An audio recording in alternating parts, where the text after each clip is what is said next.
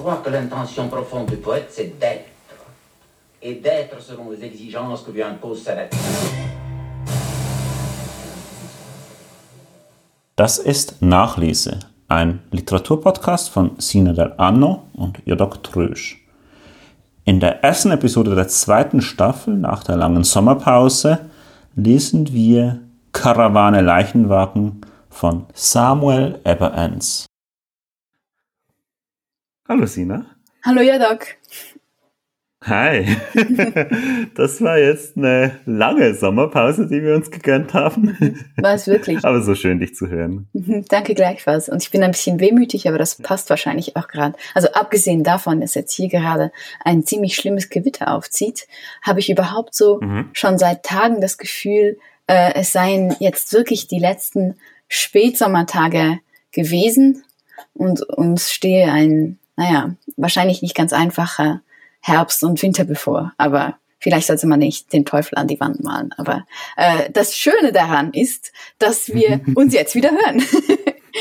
genau, wir haben mal wieder Zeit zu Hause zu sitzen, offensichtlich, genau. nachdem wir ja irgendwie jede freie Minute unterwegs waren die letzten Monate, habe hm. ich das Gefühl. Man muss das ähm, ausnutzen. Und absolut, ja.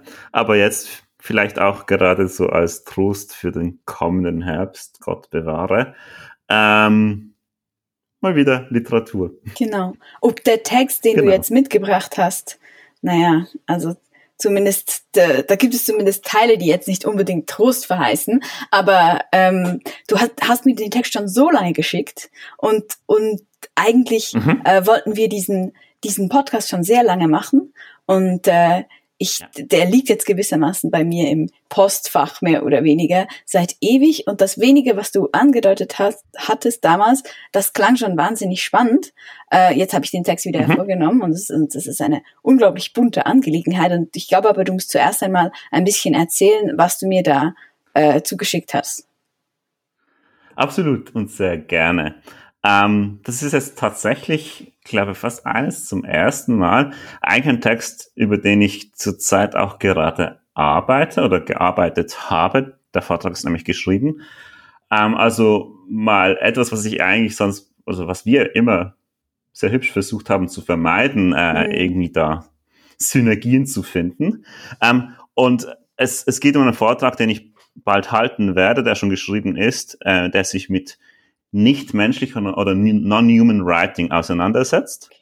Und was mich dabei interessiert, ähm, mit meinem Übersetzer-Hintergrund oder meinem mhm. ähm, Hintergrund von verschiedenen Übersetzungsvarianten ist, können, ähm, können Machine Translation Dienste, also zum Beispiel Google Translate oder ähnliche Dinge, ähm, so eingesetzt werden, dass sie nicht ähm, zwischen einer Sprache und der nächsten übersetzen, sondern dass sie irgendwie poetisch produktiv, poetisch fruchtbar gemacht werden können.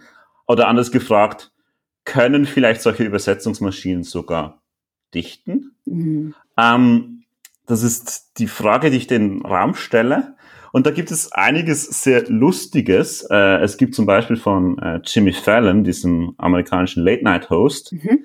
ähm, ein, ein Format, das nennt sich Google Translate Songs. Mhm. Und dann nehmen sie sich ähm, Pop-Songs, aktuelle, schmeißen die ins Google Translate rein, drehen das mal durch den Fleischwolf, verschiedene Sprachen, sie sagen die gar nicht äh, welche.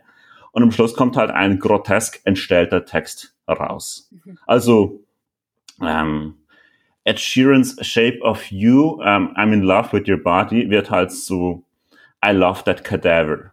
Und mhm. diese groteske Verfremdung hat auch bei einem Massenpublikum eine große Wirkung und ist durchaus nicht ganz uninteressant, weil sie ja letztlich eben nicht von einem Menschen produziert wird, mhm. sondern von einer Maschine.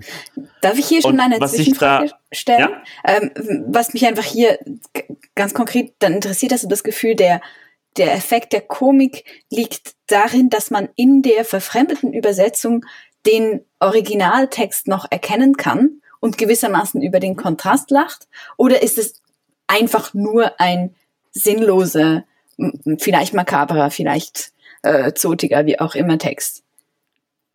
Ich glaube, man kann da verschiedene, also das sind verschiedene Arten und Weisen, wie das präsentiert werden kann, was zu unterschiedlichen Effekten führt. Mhm. Aber der Kontrasteffekt ist tatsächlich einer davon und der ist zumindest in der Variante, wie sie Jim, Jimmy Fallon äh, quasi ausstellt, auch ganz bewusst so mhm. inszeniert. Okay. Sprich, ähm, es wird inszeniert als eine Karaoke-Show, in der beide Textvarianten übereinander gesetzt werden, dass man sie gleichzeitig Aha, sieht. Okay. Man merkt dann auch, dass der Text holpert und alleine daran wird halt quasi schon die, die groteske Abweichung sehr deutlich spürbar gemacht für quasi das einsprachige amerikanische Publikum. Mhm. Weil ähm, das ist natürlich äh, im Hinblick auf die Konstellation, die du gleich jetzt einführen wirst, äh, die, mhm. die wir in dem Text haben, oder den wir besprechen wollen, da ist da ein Unterschied. Definitiv, genau.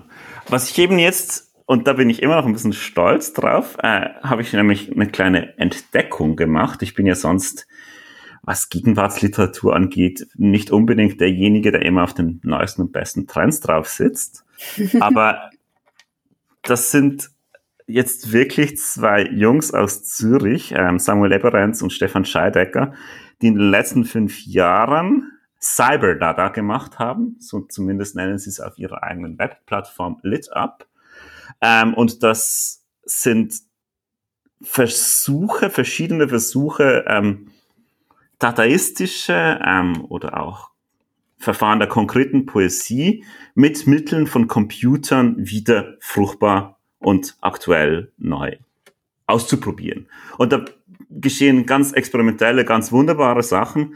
Und einen Text davon habe ich dir eben jetzt mitgebracht. Der ist von Samuel Eberenz.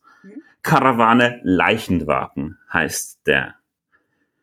Und er nimmt Hugo Balls berühmte Karawane mhm. und macht ganz Erstaunliches damit. Kann mir wirklich fürs Erste gar nicht verraten.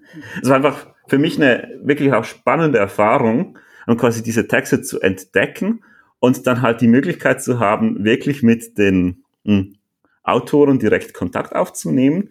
Und ich hatte jetzt in den letzten Monaten auch einen wirklich einen sehr freundschaftlichen, herzlichen digitalen Briefwechsel. Mhm. Ähm, und die waren unglaublich hilfreich und, und, und hilfsbereit und haben mir Materialien zur Verfügung gestellt, die ich sonst nie gekriegt hätte. Und das ist für jemanden, der sonst eigentlich nur mit Texten arbeitet, von Leuten, die schon längst gestorben sind. Wirklich, ja. Eine sehr erfrischende und irgendwie auch sehr schöne mhm. Erfahrung. Ja. Und ich hoffe auch, die zwei werden sich vielleicht auch mal diesen Podcast anhören. Äh, ich werde ihnen sicher mal den Link zuschicken. Mhm. Ähm, ja, also tolle Sachen, was die treiben und genau, ja. Jetzt bin ich natürlich gespannt, was sie denn tatsächlich mit diesem Text machen. Denn das ist ja tatsächlich die Karawane selbst. Äh, ist ja schon ein mhm. ziemlicher Brocken. Also so wie alles im Dadaismus ist natürlich auch dieses Gedicht äh, einfach zuerst einmal eine, eine große Provokation, vielleicht auch, kann man schon sagen, an, äh, an den lesenden Verstand, äh, insofern es ja zunächst einmal einfach sogar keinen Sinn ergeben will oder? Ähm, also, äh, und, und das finde ich eben, äh, darüber können wir vielleicht noch sprechen, aber lustigerweise mhm. hat, hat der, die Bewegung des Dadaismus ihre Wirkung noch immer nicht ganz eingebüßt. Also es ist etwas, was mich, was, was ich mhm. immer noch merke, äh, diese schiere Sinnlosigkeit oder Unsinnigkeit, je nachdem, ihr müsst jetzt nicht hier in die philosophischen Details gehen, aber die, das scheint nach wie vor wirklich eine, eine Provokation zu sein. Also wir sind es uns einfach nicht gewohnt, dass wir überhaupt nichts anfangen können mit Worten, die da auf einem Text stehen. Auf einem Blatt stehen, wollte ich sagen. Ähm, Beziehungsweise es ist ja auch immer dann die Herausforderung, das ist etwas, was mich bis heute fasziniert, die Herausforderung an unseren Geist dann doch was draus zu machen. Genau. Und jetzt doch nähern wir uns wahrscheinlich schon. Doch was rauszuholen. Genau. Jetzt nähern wir uns wahrscheinlich schon ah. dem, was äh, äh, deine neu entdeckten äh, Kollegen und Dichter aus dem Text mhm. gemacht hab, haben, oder? Ähm, denn tatsächlich ja. äh, das, das Blatt, das ich jetzt natürlich virtuell vor mir habe, äh, da steht mhm. in der Mitte dieses, äh, das muss man ja auch erwähnen, also wie gesagt, wir haben uns jetzt nicht gerade den äh, podcast-fähigsten Text ausgesucht, zumindest mit der Karawane nicht. Das lebt natürlich mhm. sehr stark auch von der äh, von der Ikonizität der Schrift. Also das sind, da ist jede einzelne Zeile in einer anderen äh, Schriftart äh, gedruckt. Schrift. Oder? Ja, genau. Ähm, aber Und- magst du die Seite vielleicht doch mal kurz beschreiben? Und d- Weil dann diese, lese ich nachher die Karawane, genau, und dieses bunte, dieses wenn du wünschst. dieses bunte Theater der Buchstaben äh, oder wie man das nennen mag, dieses Gedichts der Karawane, äh, das steht da in der Mitte. Und links und rechts, von sehr weit betrachtet, fühlt man sich vielleicht sogar an sehr alte Kodizes erinnert, äh, die, die eine sehr ähnliche Textpräsentation kennen, wo der Haupttext, also der sogenannte Textus in der Mitte steht und rundherum ranken sich dann in der Regel in den alten Kodizes die Glossen, die Kommentare der ähm, Herausgeber oder Kommentatoren. Und so ein bisschen ähnlich sieht das aus, das sind nämlich links und rechts äh, des äh, fett gedruckten, groß gedruckten Gedichtes sind da äh, kleiner gedruckte Zeilen, die aussehen wie Kommentare oder Anmerkungen. Äh, alle ziemlich äh, versetzt. Also ich, ich habe lange irgendwie versucht, das präzise zuzuordnen. Es ist mir nicht ganz gelungen. Es stehen tatsächlich links und rechts des Textes stehen da äh, Zeilen, die im ersten Moment eben wie Kommentare oder eben auch wie eine Interlinearübersetzung aussehen. Also das wären so die Modelle. Und unten kommen dann sehr Spannende spannende äh, Paratexte, noch weitere, die auf den äh, tatsächlich auf das Gedicht und und äh, die Texte rundherum eingehen, aber vielleicht klammern wir die noch aus, oder? Und bleiben erst glaube, ja. beim Ähm. literarischen Haupttext gewissermaßen. Dann wäre die Frage an dich, wie ich das lesen soll. Ja, Ähm, mein Vorschlag, ich lese zuerst mal einfach das Gedicht von Hugo Ball in der Mitte mhm. und dann schauen wir weiter. ja, das würde ich sagen. Gerne ein bisschen Dadaismus. Karawane. Jolifanto bambla o falla bambla. Grossiga mfa habla horem. Egiga goramem. Higo bloiko russula huyo. Hollaka hollaka. An logobung. Blakobung, blakobung. Bosso fataka. Ü, ü, ü. Champa valla vussa. Olobo. Hei tata gorem. Esciga zumbada. Vulubu subutu uluv subutu. Tumba ba umf.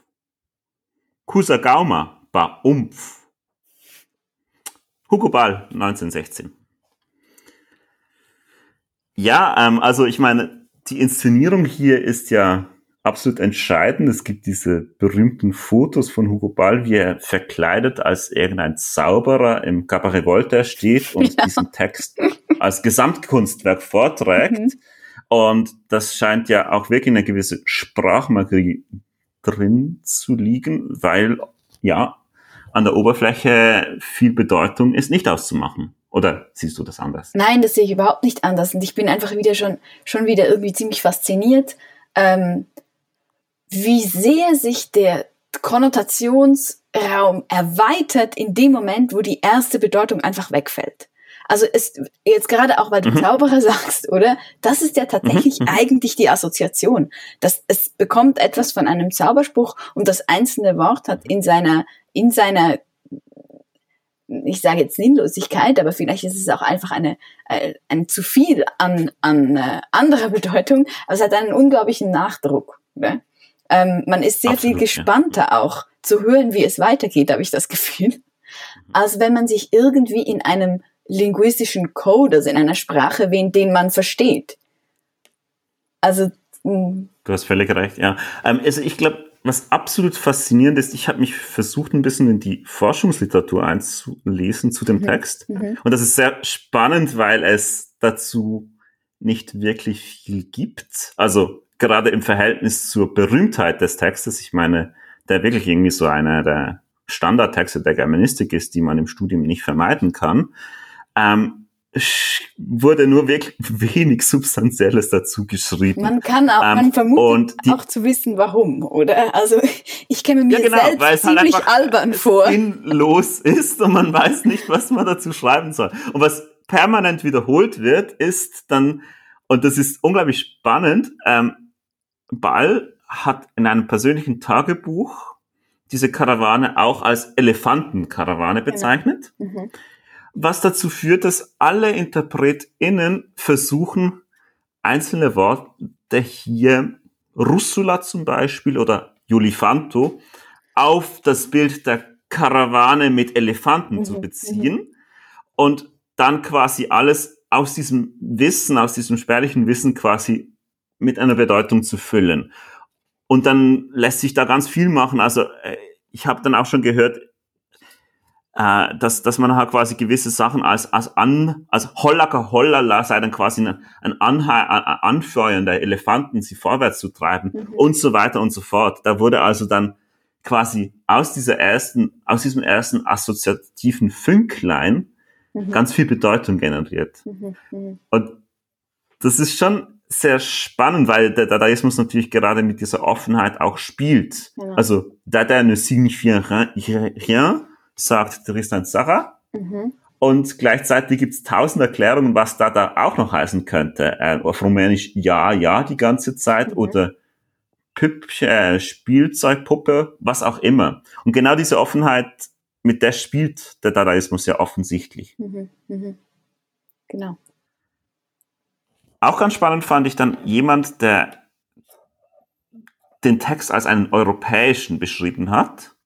Ich bin nicht ganz sicher, ob das stimmt, weil ganz viel ist da auch an so exotischem Zeug drin, mhm. also so pseudo-exotischen Vorstellungen auch von europäisch sein, oder? Also die, die europäische genau, Vorstellung. sehr europäisch, aber halt quasi europäische äh, Vorstellungen vor allem von Schwarzafrika. Mhm. Ähm, aber das war dann ein sehr spannender Artikel, der quasi sagt, na ja, je nachdem, welche Sprachen man spricht, in diesem mehrsprachigen Zürich, wo die Leute während dem Krieg Dada gegründet haben mhm. und aus allen Herren Länder Europas, die im Krieg standen, halt zusammengekommen sind, dann hört man halt in Habla Horem als Spanier etwas anderes, mhm. als wenn man quasi mit einem anderen Sprachhintergrund dazugeht. Mhm. Bambla, Italienisch wäre eine Puppe und so weiter. Und dass gerade diese Offenheit auf die verschiedenen Sprachen das Entscheidende dieses Textes sein. Hm. Genau, und das beginnt ja schon beim Vorlesen, oder? Weil tatsächlich hast du es jetzt einfach ja, genau. Äh, vorgelesen, wie du es vorlesen würdest, oder? Aber eigentlich hängt ja schon ganz viel an der Aussprache, oder? Also es ist wirklich. Weil ich es natürlich irgendwie auf Deutsch genau. vorgelesen habe. Aber die mhm. Wörter können wirklich, je nachdem, wie man sie ausspricht, oder dann auch eine andere Bedeutung äh, haben oder eben quasi eine andere Sprachigkeit. Ähm, ja. Und, und, und gleichzeitig finde ich eben, und das meinte ich auch vorhin, als ich gesagt habe, es wundert jetzt, mich jetzt nicht wahnsinnig, dass die Forschungsliteratur zu, zu diesem Gedicht eher schwer, spärlich ist, weil tatsächlich äh, meint man ja auch irgendwie doch darauf beharren zu müssen, dass es eben äh, dass ein bisschen an Unsinn auch bleiben soll, oder? Also genau, ähm, ja. und, und, und man riskiert jedes Mal irgendwie äh, sich selbst zum, also unfreiwillig oder? Zum Narren, zur Närrin zu machen, indem man wieder die irgendwie die diese die eigene Wut des Verstehens äh, demonstriert oder? Die es nicht, die es nicht erträgt, mh, dass etwas eben nicht restlos erklärbar ist oder? Also nicht auch nicht auf irgendeine äh, Szenografie zu bringen ist, wie jetzt zum Beispiel diese Karawane, oder? Ähm, und und da, da ist eben der Dadaismus auch irgendwo ein Lehrstück, finde ich, überhaupt äh, für, für die interpretative Tätigkeit der, der Literaturwissenschaft, oder? Äh, die irgendwie doch ähm, mehr Texte, als man vielleicht gemeinhin meinen mag, oder ähm, haben tatsächlich einen in diesem Sinne dadaistischen Kern, irgendetwas, was sich eben nicht aufklären lässt. Verstehen lässt. genau. Mhm. Und damit umzugehen, ist ja wirklich auch unser täglich Brot gewissermaßen. Ähm, Absolut, ja. Und ich finde es sehr spannend, weil dieses Gedicht jetzt in seiner Grenze, also Karawane Leichenwagen, ja was ähnliches macht. Es versucht dann auch mit diesen Marginalien oder mhm. Kommentaren etwas zu verstehen, mhm. was da in der Mitte steht. Aber es macht das irgendwie nicht nach den üblichen literaturwissenschaftlichen Standards der Wissenschaftlichkeit und soll es auch nicht, weil es ist ja Literatur, es ist Kunst, es ist Poesie. Und wie würdest du jetzt wenn ich weiterlesen sollte, mhm. die Marginalien lesen? Ich, ich finde es ziemlich schwer. Also es gibt zwei Möglichkeiten. Mhm. Entweder man liest erst links nach unten, als ob das einfach eine Spalte wäre, und rechts äh, ein neues Gedicht. Oder man versucht wirklich gewissermaßen Zeile für Zeile diese äh, in derselben Schriftart gedruckten eben Marginalien zu einem Text zusammenzulesen, so in der Wörtlichkeit von, von Legere. Meinst du, haben wir Zeit, dass wir beides ausprobieren können? Hm. Ich denke schon, oder? Ja, oder? Ich mache mal den ersten Versuch und lese zuerst links runter und dann rechts runter. Oder soll ich den zweiten Text dann rechts runterlesen? Das darfst du sehr gerne machen. Ja, cool. Wunderbar. Leichenwagen. Im Tempel liegt das Publikum und spricht. Spricht vom Angriff. Pünktchen, Pünktchen, Pünktchen. Geschehen, geschehen. Ich, Einklang bleibt. Liebe Tatagoran, diese Liebe schmeckt nach. Die Vision Vulupti Subu war Uluf war Subu. Wir hatten ein Dong. Und zu unterst in der Zeile steht noch Schmul 2015. Jonathan Bachthaler, o Kind der Wahrsagerei, du himmelhohes Gebirge. Hollacker fühlte die Notwendigkeit und Theater, Theater. Jonathan Buchsbaums Silber sind wieder da. Ein dänomischer Wolf, ein Weichei, eschige Zumbada.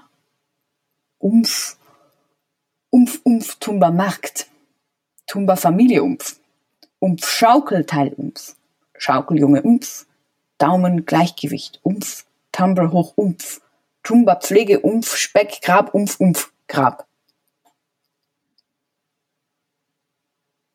Hm. das wäre jetzt Dadaismus immer noch. Hm. Mehr als das. Ähm, schon irgendwie sehr unzusammenhängend und zwar alles nun oder vieles, aber nicht alles Worte, die wir kennen. Ein paar Überbleibsel sind auch noch da. Subundu zum Beispiel oder Subu. Aber wirklich was verstanden hast du auch nicht, oder? Nein. Mm -mm. Vor allem ist mir jetzt beide Male aufgefallen, dass die äh, dadaistischen Anteile gegen Ende der Texte, also Ende, so wie wir es jetzt gelesen haben, von stärker wurden. Genau, wieder stärker wurden, oder? Mhm. So als, als dränge sich irgendwie die Sinnlosigkeit wieder in den Text, also in Gestalt dieser äh, ja doch sehr archaischen Laute auch dieses Umf. Äh, mhm, mh, mh. Ja, das ist, äh, aber wenn wir jetzt über die Sprachigkeit des Textes sprechen, das ist jetzt schon ein deutscher Text irgendwie. Ja, Während. Karawane wirklich irgendwie sich so diese Verortung entzogen hat, mhm. haben wir jetzt in dem Sinne quasi eine Einschränkung auch in der Freiheit des ja, Textes. Das stimmt. Man, man muss irgendwie Deutsch verstehen, um, um, um damit was, oder man sollte vielleicht. Mhm. Mhm. Oder vielleicht auch nicht. Ähm, soll ich ihn noch auf die andere Weise lesen, die ja, warum nicht? ist? Ähm, Lass uns doch versuchen. Leichenwagen. Jonathan Bachtaler, o Kind der Wahrsagerei. Im Tempel liegt das Publikum und spricht. Du himmelhohes Gebirge, spricht vom Angriff. Hollacker fühlt die Notwendigkeit und. Pünktchen, Pünktchen, Pünktchen. Theater, Theater. Geschehen, geschehen. Jonathan Buchsbaum Silber sind wieder da. Ich-Einklang bleibt ein dämonischer Wolf, dänomischer Wolf, ein Weichei. Liebe Tatagoren, diese Liebe schmeckt nach Eshigo Zumbada.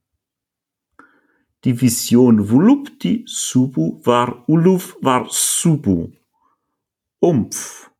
Umf, Umf, Tumbermarkt. Tumba Familie Umf. Umf Schaukelteil Umf.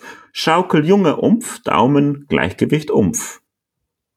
Tumbler hoch Umf, Umf, Tumba Pflege Umf, Speckgrab Umf, Umfgrab. Wir hatten ein Dong. Es hat aber eine Rhythmik. Du hast jetzt am Ende hast du diese eine äh, Linearität so ein bisschen durchbrochen, weil du, was ich vollkommen verstehen kann, ja, weil du natürlich diesen, diesen Mhm. ganzen Umf-Rap-Teil äh, aneinander gelesen hast und das ja tatsächlich der, wir hatten ein Dong äh, noch dazwischen steht. Mhm. Es hat jetzt tatsächlich ich, mehr Kohärenz. Ich habe mich nämlich, genau, ja. Ich habe mich nämlich tatsächlich nicht an der Höhe der, der Zeile orientiert, sondern an ganz, ganz feinen horizontalen Linien, ah, als, und die hast du als Querverweise. nach Mhm. außen gezogen werden. Die habe ich jetzt mal als Querverweise gelesen Mhm. und quasi immer auch eine solche Einstellung auf den jeweiligen Satz bezogen. Also Blagobung wäre dann halt einmal Theater und dann gleichzeitig in der nächsten Zeile links auch Geschehen. geschehen, geschehen. Mhm. Ähm, als jeweils quasi wirklich ein einzelne kleine Kommentare zum jeweiligen Satz. Also das wären dann Was natürlich auch spannend das wären die wörtlichen Glossen, oder? Die ja ursprünglich Das wären dann quasi die wörtlichen Glossen, genau. ja, die, und die ich schweren glaube, ganz Worte, deutlich sieht Worte man das-. Mhm. Genau, und vielleicht sieht man das ganz deutlich sogar in diesem Satz Hey Tatagorem, der zweimal übersetzt wird. Einmal als Liebe Tatagorem und dann als zweite Variante, vielleicht als zweite Lesart, diese Liebe schmeckt nach. Also quasi, da wird dann das Tatagorem auch noch ins Deutsche übersetzt, aus welcher Sprache auch immer. Mhm. Ähm, das wäre quasi der Vorschlag. Und ich habe da wirklich auch den Eindruck, dass hier deutlich mehr Kohärenz entsteht. Mhm. Irgendwie fast schon zu viel Kohärenz. Ja, stimmt. Also, man mer also wenn man sich überlegt, was da liegt. Genau. Ja. Man merkt auch sofort, wie jetzt auch schon beim wiederholten Lesen eigentlich innerlich natürlich diese Sinnproduktionsmaschine anspringt, oder? Und man beginnt zu assoziieren. Sogar bei diesem letzten Umf, äh, Geumpfe, wo man dann irgendwie Mhm. überlegt, es könnte eigentlich auch eine beinahe expressionistische Wiedergabe irgendwie so eines, äh, keine Ahnung, ich habe plötzlich habe ich gedacht an ein äh, Trampolin, äh, wo man drauf springt Ah, ja. und Umf ist immer der Sprung und dann sieht man quasi und das gibt dann so gewissermaßen eine Rhythmik und die Worte dazwischen sind so Eindrücke, die vielleicht auf einem niederpassen oder so. Also, aber das Ah, sind, Faszinierend, ja. das sind Das natürlich ist eine einfach- sehr faszinierende. Weißt du, was ich meine, oder? Ich stelle mir einen Menschen ich vor, weiß der genau, auf, auf so einem Trampolin springt und dann hat man vielleicht Mhm. Gedanken im Kopf oder man sieht Dinge oder so, oder? Und das merkt man Ich habe sofort. tatsächlich eine, eine Pauke im Kopf. Mhm. Also halt wirklich als, als das lautmalerische Wiedergabe eines Paukenschlags. Und dann halt die Tumba als Tuba verlesen ganz schnell. Mhm. Und dann bis, ist man so in einem Schlag, in einem Blasmusikkonzert drin. Ich weiß nicht, ob man da sein will. Ähm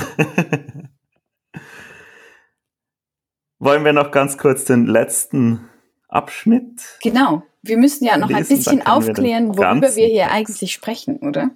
Genau. Und das ist irgendwie auch sehr schwierig, jetzt darüber Mhm. zu sprechen, so wie wir es tun. Ähm, weil ich glaube auch, jeder liest, wenn er das, die Seite vor sich kriegt, vielleicht das unten als erstes, weil es das einzige ist, was man lesen kann. Also auf Deutsch. Da steht, im Jahr 1916 trägt Hugo Ball erstmals dadaistische Lautgedichte im Zürcher Cabaret Voltaire vor. Zitat. Ich habe eine neue Gattung von Versen erfunden. Verse ohne Worte oder Lautgedichte. Den Erfolg ermöglicht der Einsatz klanglicher Assoziationen und programmatischer Überschriften. Der Dadaismus stellt bis 2015 die einzige überlieferte kulturelle Errungenschaft der Stadt Zürich dar. Abgesetzt und in der Mitte Angriffe auf Schwester Dada als Überschrift. 99 Jahre später überführt Schmul im Rahmen der kurskistischen Besetzung des Cabaret Voltaire die angeblich sinnlosen Silben ihrer Bedeutung in verschiedenen natürlichen Sprachen aus aller Welt zu. Den Erfolg ermöglicht der strategische Einsatz von Online-Tools der statistischen Maschinenübersetzung. Der Kursk gelingt so ein weiteres Stück poetischer Besetzung, der Cyberdadaismus triumphiert.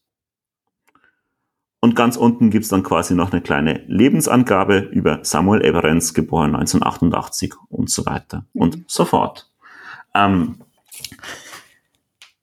das hilft vielleicht weiter? Oder tut es nicht? Soll ich mal sagen, was ich verstanden habe? Und was ich nicht verstanden ja. habe oder was ich, was die Fragen sind, die sich mir anschließen. Also verstanden Absolut habe ich gern. natürlich äh, den, den konzisen Hintergrund der, des Originaltexts von Hugo Ball ähm, und der kleine Seitenhieb auf die äh, äh, kulturelle äh, Defizienz der Stadt Zürich. Ähm, aber äh, und und danach äh, alles, was dann unter der besagten Überschrift steht, habe ich so verstanden, dass besagter Schmul, das scheint das Pseudonym mhm. des Autors zu sein, aber das wollte ich sowieso schon fragen, oder? Weil das wäre eine der Fragen. Kann man dann überhaupt von einem Autor sprechen in diesem Fall? Äh, sich tatsächlich den Spaß, erlaube ich mir jetzt zu sagen, das ist nicht despektierlich mhm. gemeint, sich den Spaß gemacht hat, äh, mittels äh, der besagten äh, Übersetzungstools, die, äh, ich nehme an, Google mhm. Translate etc., ähm, die ja gewissermaßen zuallererst auch eine, eine Spracherkennungssoftware drin haben, so dass man da irgendwelche genau. Worte eingeben kann und das identifiziert dann also und es findet gewissermaßen die entsprechenden Lexeme in all den Sprachen, die da in den in den Wörterbüchern eingespeist sind, oder? Und das ermöglicht es gewissermaßen eine, also da ist natürlich dann der Übers die Übersetzungsmöglichkeiten sind äh, ungleich äh, höher, als wenn man nur zum Beispiel Wenn man alle Sprachen der Welt zur Verfügung Genau, genau. Äh, was ich gar nicht weiß, ob, ob da, ob es so avancierte Tools bereits gibt. Also bei Google Translate ist ja die Sprache, das sind viele, aber das sind immer noch nicht alle Sprachen der Welt. Ja, aber ähm, es sind alle digital repräsentierten Sprachen genau. der Welt und ich nehme an, das ist auch eine Frage von äh, Repräsentation, die, die hier ganz problematisch ist. Es sind in der Größenordnung 100. Genau. Ah. Und, und äh, so wie ich diesen zweit, der zweit, den zweiten Teil dieses Paratexts verstehe, ist das tatsächlich eben als ein Angriff äh, gemeint. Also das ist eigentlich eine subversive Aktion, eine Art Sabotage der ursprünglichen dadaistischen Intention, ich weiß nicht, ob das der richtige Begriff ist, gewissermaßen zu sagen, äh, Hugo Ball ist gescheitert in seinem Anspruch, ein sinnloses Gedicht zu schreiben. Also Verse ohne Wort. Weil man offensichtlich genau. ein sinnloses Gedicht schreiben kann, weil es immer in ein irgendeiner Sprache gibt, jede Lautfolge gewissermaßen irgendetwas bedeutet, oder? Und ja. das finde ich jetzt eigentlich, das, das wäre eigentlich für mich auch der spannende Punkt. Äh, was soll das? Also was, was ist hier äh, das Statement, das gemacht wird, oder? Ähm, also Kursk, musst du vielleicht noch erklären, was das ist? Das scheint dieses Künstlerkollektiv zu sein. Oder? Genau, also Kursk ist ein Künstlerkollektiv, das ähm, von, von Theatermenschen und eben auch den Zweien, die dabei waren, die im Jahr 2000, ich glaube 15, äh, 16 ähm, das Cabaret Voltaire tatsächlich in einer poetischen Besetzung für einige Wochen übernommen haben. Ähm, die Kursk ist ja dieses ähm, sowjetische Atom-U-Boot, das äh, um ja, das Jahr 2000 gesunken ist. Und als solche Tauchstation sind sie dann quasi ins Cabaret Voltaire gegangen und haben versucht, das mit allerlei ähm, dadaistischen äh, Theater, äh, situationistischen Aktionen quasi zu übernehmen. Und in diesem Kontext ist auch dieses Gedicht entstanden mhm. und vorgetragen worden. Obwohl ich glaube, jetzt, soweit ich weiß, äh, Samuel Everens und Scheideck, ähm, Stefan Scheidecker sind jetzt nicht direkt Teil von Kursk, aber so im mhm. Fahrwasser, um in der Metaphorik zu bleiben. Ähm, aber meine diese, Frage wäre eben gewesen, ist das eine gegen Data gerichtete Aktion? Ähm, also, weil tatsächlich nennt sich die Bewegung Cyberdadaismus. Also, Und, ihr, ihr, Verfahren nennt sich genau so, ja. Mhm. Ich, ich glaube, es ist der Versuch einer Überbietungsgeste, genau. die in genau dem äh, pointierten und über erhöhten Ton vorgetragen wird, in dem sich avantgardistische Manifeste des äh, frühen 20. Jahrhunderts mhm. sehr gerne lesen. Und ich würde natürlich sagen, dass das genauso sehr eine große Verneigung ist vor Hugo Ball, mhm. wie es natürlich auch der Versuch ist, ähm, in ein Konkurrenz und vielleicht ein Überbietungsverhältnis mit dem Ausgangstext zu treten. Weil da wird, ähm, da wird von Besetzung gesprochen, oder? Und vom Triumph des genau, Cyberdadaismus, ja. oder? Ähm, und einer, ja, einer sehr überzogenen Sprache, genau. Ähm, das Spannende finde ich natürlich die Behauptung, man habe jetzt die angeblich sinnlosen Silben ihrer Bedeutung überführt. Mhm. Weil da ähm, setzt es, glaube ich, bei ganz vielen Menschen aus, wenn man mit rein mechanischen, also virtuellen, digitalen Computermöglichkeiten Bedeutung generiert. Mhm, genau. ähm, hat das nicht irgendwas mit Intentionalität zu tun? Ein Gedicht vor allem? Kann es so etwas wie ein autoloses, nichtmenschlich verfasstes Gedicht geben? Äh, also ich glaube, das ist in einer gewissen Weise eine genauso große Provokation an unser normales Verständnis von Literatur und ganz besonders von Lyrik, wie es der Dadaismus war ans Kunstverständnis des späten, des frühen 20. Jahrhunderts. Hm. Hm. Obwohl man ja, also ich meine, ich würde ja dem äh, triumphalistischen Gestus dieses Baratexts doch dann noch entgegenhalten wollen, dass gerade ja auch die Stärke dieser Übersetzung jetzt immer in Anführungszeichen gesprochen, äh, auch darin liegt, dass sie eben keineswegs ähm, die, die Silbenfolgen restlos in Sinn überführt oder aufklärt, oder? Sondern dass da eben ganz, ja. also wirklich viele äh, un, unverständliche Brocken noch bleiben, oder? Also äh, angefangen beim Umf, oder? ähm, und, Absolut. Und auch ich meine, das ist natürlich ein, ein großartiger, äh, großartiger Trick, dann irgendwie äh, sinnlose Lautfolgen in Eigennamen zu übersetzen, wie Jonathan Bachtaler. Das ist ja auch keine, keine jetzt wahnsinnig äh, sinnvolle Übersetzung, oder? Ähm, also das, ich meine, das fände ich am Schluss wahrscheinlich die spannende Frage, ist das denn, was jetzt da herauskommt, Sinn?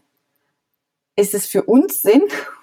Ist es für mhm. Maschinen Sinn, oder? Und das ist ja auch die, die, Frage, die du so eben gestellt hast, oder? Können denn Maschinen überhaupt äh, sinnhafte, also in dieser reinen Mechanik, oder? Aus einem sinnlosen Text einen sinnhaften machen. Ja. Äh, ich glaube, das ist genau ein absolut faszinierender Punkt, der ja auch, und da gibt's äh, tatsächlich auch sehr viele andere ähm, Überlegungen zu Maschinenübersetzung, maschineller Übersetzung. Ähm, dass nämlich auch ein englischer Text, der ins Deutsche übersetzt wird, von einer Maschine nicht verstanden wird, sondern einfach nach statistischen Mustern quasi mhm. Buchstabe für Buchstabe oder Wort für Wort quasi dechiffriert und transkodiert wird. Also da wird letztlich dann einfach ein Buchstaben, eine Buchstabenreihe in eine andere umgewandelt, ohne dass da irgendwo noch Sinn drin läge. Und ich glaube, das Entscheidende an diesem Text ist natürlich, dass es das viel augenscheinlicher macht. Aber wenn du mich fragen würdest, wo liegt denn da der Sinn, dann liegt er beim Leser oder der Leserin. Mhm. Das hast du ja vorhin schon formuliert, dass du ja nicht anders kannst, als da Sinn reinzulegen. Ganz Und abgesehen glaube, davon, dass ich einfach annehme, aber das wäre eine spannende Frage dann an den mhm. äh, Autoübersetzer, dass da natürlich äh, doch noch einiges an dann wiederum sehr menschlicher Auswahl äh, Tätigkeit ja auch noch im Spiel war. Denn so, genau. so schwierig die einzelnen Lautfolgen wahrscheinlich zu übersetzen waren, es wird dann und wann bestimmt auch eine Auswahl gegeben haben, oder? Und also von, in, also verschiedene Übersetzungsmöglichkeiten in verschiedenen Sprachen, oder? Und in dem Moment musste, auch, ja. musste jemand auswählen, oder? Ähm, ich glaube auch, dass das Wort der strategische Einsatz von Online-Tools mhm. genau dies genau. verrät. Ähm, also ich glaube, das wird hier auch in einer gewissen Weise so durch die Maske zugegeben. Und die Frage, die ich mich tatsächlich auch mit einem Vortrag dann stelle, ist, kommt nicht gerade durch diesen Selektionsprozess die Intentionalität wieder rein? Also ich beschreibe die, ähm, ich, ich, ich, ich behaupte dann tatsächlich wirklich, dass die Übersetzungsmaschine Wortlaut produziert, mhm. aber der Wortlaut an sich erst durch die Selektion der Experimentatoren quasi zu, zum Text gemacht wird.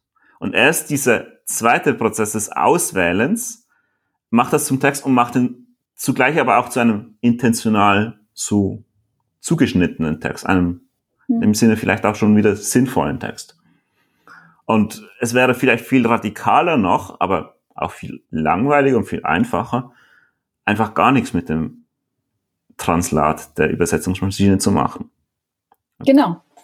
Also das wirklich äh, Vielleicht würde man dann dem maschinellen Zufall auch überlassen, oder was da rausgespuckt wird, oder auch nicht Zufall, ja, sondern dem, dem. Aber dann könnte man wirklich auch wieder sagen, ja gut, das ist jetzt halt dann tatsächlich keine literarische Produktion mehr, sondern das ist was anderes. Also ich glaube, wir sind hier an einer spannenden Grenze mhm. von welche, welchen menschlichen Absichten braucht es, um Texte zu produzieren, Äußerungen oder eben dann sogar literarische. Also es braucht bestimmt keine, um sie zu produzieren, aber um sie äh, quasi zu sinnhaften Artefakten dann wiederum zu machen, oder? Braucht es mhm, tatsächlich, mhm, mhm. glaube ich, menschliche äh, Leserinnen und Leser, oder? Also das sind dann, äh, darin liegt ja das, das äh, auch die Faszinationskraft, oder?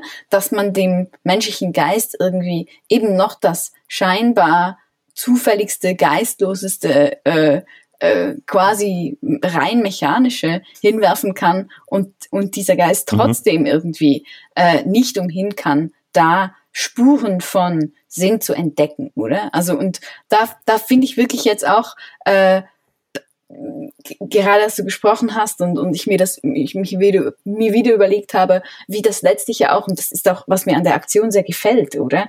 Eigentlich zu zeigen, dass, dass der Volk, die, die, die Universalität von Bedeutung oder Bedeutungshaftigkeit wirklich die Kehrseite von Sinnlosigkeit ist. Also dass das, ähm, mhm. also was nichts bedeutet, auch einfach also alles bedeuten kann, oder? Ähm, ja, genau. In allen Sprachen, oder? Und, und für diese Tätigkeit des Übersetzens ist ja die Karawane jetzt eigentlich auch wieder ein schönes Bild, oder? Also wie sich da gewissermaßen ja. an jede Zeile, oder? Dann muss sich eine neue genau. Übersetzungsvarianten genau. wieder anschließen, oder? Und, und man, und sich das bis ins Unendliche natürlich auch verzweigen kann, oder? Ähm, und das finde ich, das finde ich eigentlich eine sehr, sehr schöne Geste auch, oder? Des äh, Offenhaltens von Sinnproduktionsprozessen.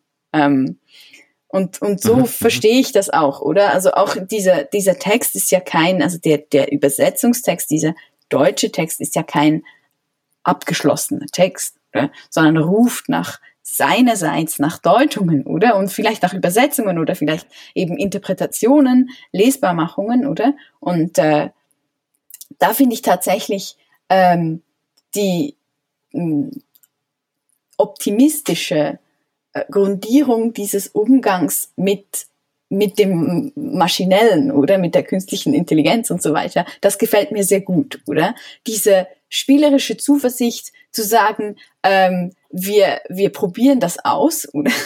Diese Maschinen mhm. können schon einmal einiges mehr als wir, allein dadurch, dass sie einfach diese sämtlichen Sprachen nicht, naja, äh, verfügen, also sie verfügen über die Lexika dieser Sprache.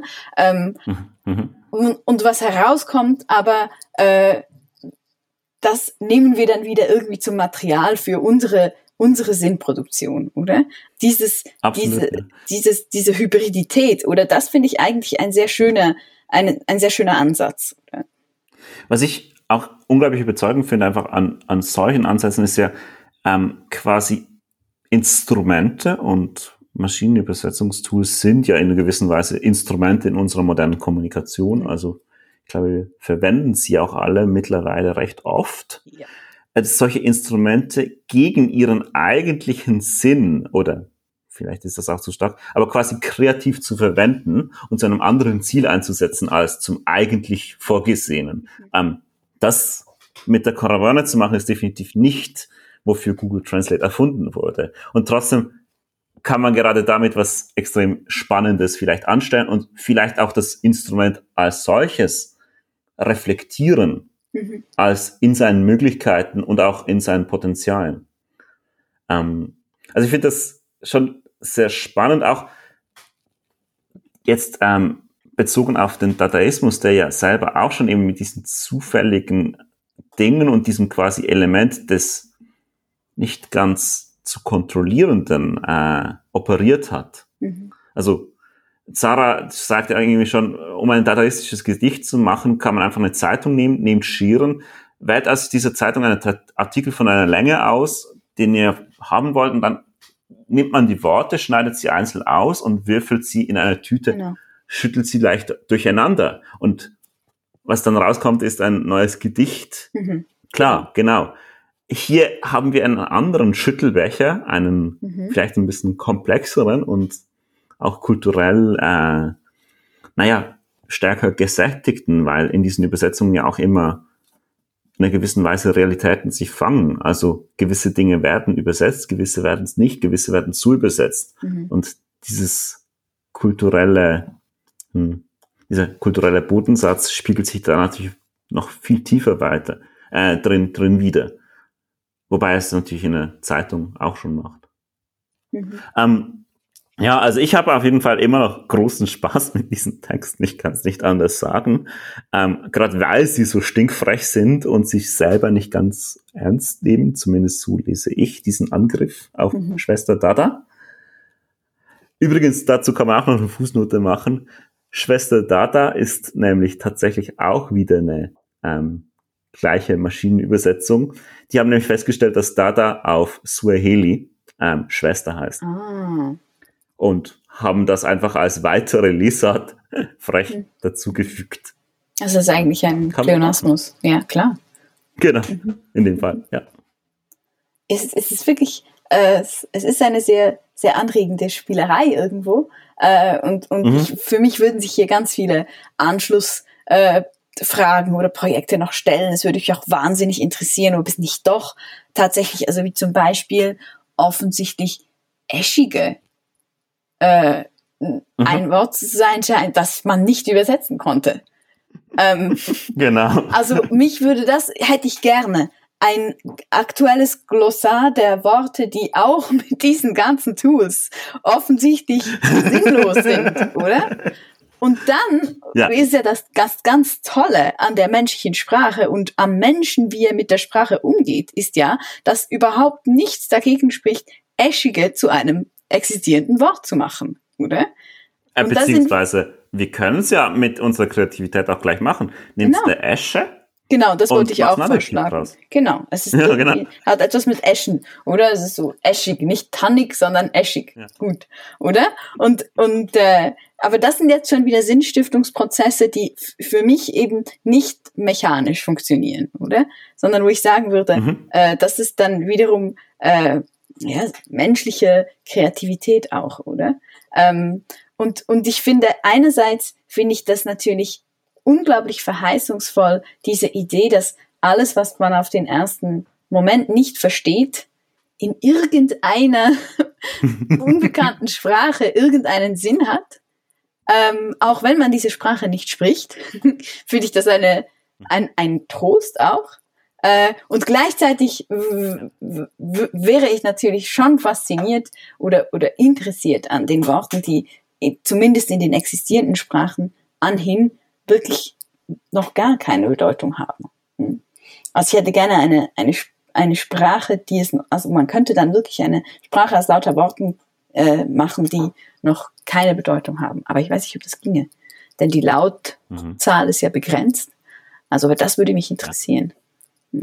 Das wäre wirklich eine spannende Frage. Und die Frage ist dann wirklich einfach, ob du nicht immer irgendeine Sprache findest, mit genau. der du nicht doch irgendwie das hinbasteln kannst. Ja, oder, oder dass du einfach das Sprachsystem dadurch veränderst, dass du halt das Wort erfindest. Genau. Und dann quasi sagst, ja, das ist ein Wort ohne Bedeutung. Und das ist ja was, was die LinguistInnen zum Beispiel sehr gerne machen, genau. oder? Um irgendwie auch syntaktische Logiken zu erklären, oder? Man kann einfach Nonsensworte ja, ja, in den Satz einfügen mhm. und aus dem Kontext, den man zu verstehen meint, oder? Erhält das Wort dann einen, einen Sinn, oder? Und so wäre es wahrscheinlich bei diesen Worten auch, oder? Auch bei Eschige zum Bader der Fall. Mhm.